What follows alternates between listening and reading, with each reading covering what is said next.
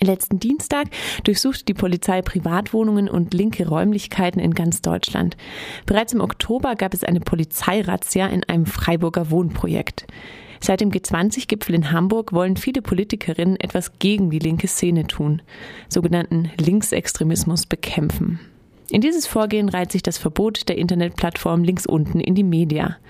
Die Internetseite hat das Bundesinnenministerium im August verboten. Im Zuge dessen gab es Razzien in vier Freiburger Wohnungen und im autonomen Zentrum KTS. Um dieses Verbot ging es letzte Woche in einer Podiumsdiskussion in Freiburg.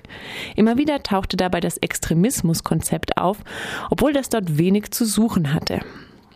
Aus Sicht des Bundesinnenministeriums und auch der Verfassungsschutzämter ist die Sache recht einfach.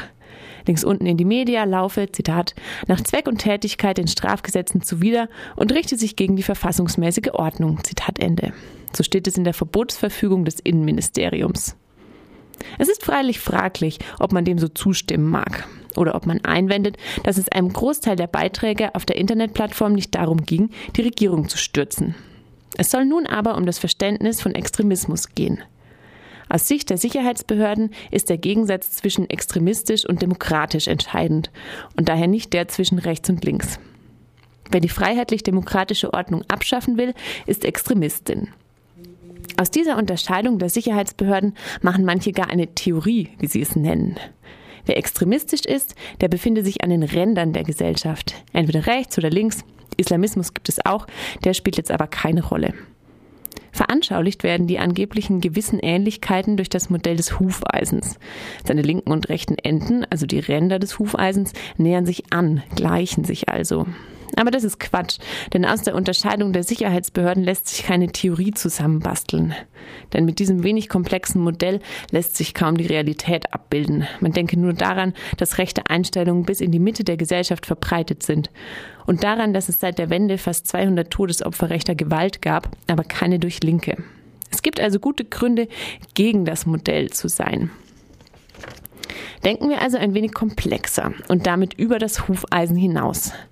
Man mag den Begriff Rechtsextremismus aus guten Gründen ablehnen, aber in der extremen Rechten finden sich durchaus menschenverachtende Einstellungen, wie zum Beispiel Rassismus oder Antisemitismus. Neonazis zum Beispiel teilen diese Einstellung und lassen sich deshalb als eine Gruppe beschreiben. Im Gegensatz dazu ist es bei den sogenannten Linksextremistinnen schwerer.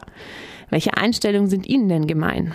Offene Grenzen, basisdemokratische Entscheidungsverfahren, Anarchismus, Kommunismus? Wer mehrere solche Linksextremistinnen fragt, wird viele verschiedene Antworten bekommen. Es ist ein bisschen bunter und nicht so leicht zusammenzufassen.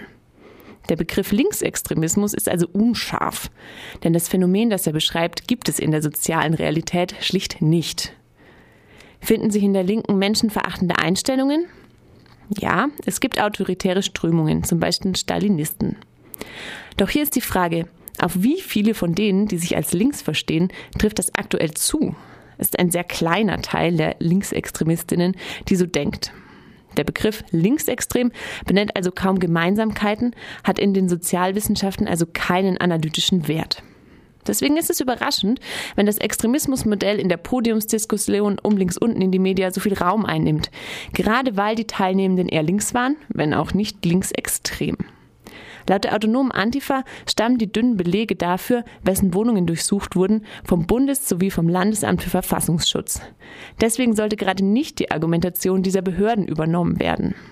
Der Journalist Christian Rath auf dem Podium entschied sich dann doch dagegen, links unten in die Media als linkes Pendant zu Alter Media zu bezeichnen. Alter Media war eine Neonazi-Internetplattform, die in Deutschland verboten ist. Wer hier von Gemeinsamkeiten spricht, stärkt lediglich das Denken in Extremismuskategorien. Was aus diesem Extremismusmodell immer wieder folgt, sind Einschränkungen der Arbeit gegen rechts. Das hat sich an Christina Schröders Extremismusklausel gezeigt und ganz besonders auch in Sachsen. Und das zeigt sich gerade wieder in Hessen. Dort will die schwarz-grüne Landesregierung eine Extremismusklausel einführen. Mit ihr müssten sich Träger in der demokratischen Bildungsarbeit zur freiheitlich-demokratischen Grundordnung bekennen und Zustimmungen, zustimmen, von den sogenannten Sicherheitsbehörden durchleuchtet zu werden. Wenn sich die Grünen in Hessen schon nicht zu schade dafür sind, werden sich vermutlich auch andere Bundesländer ein Beispiel daran nehmen.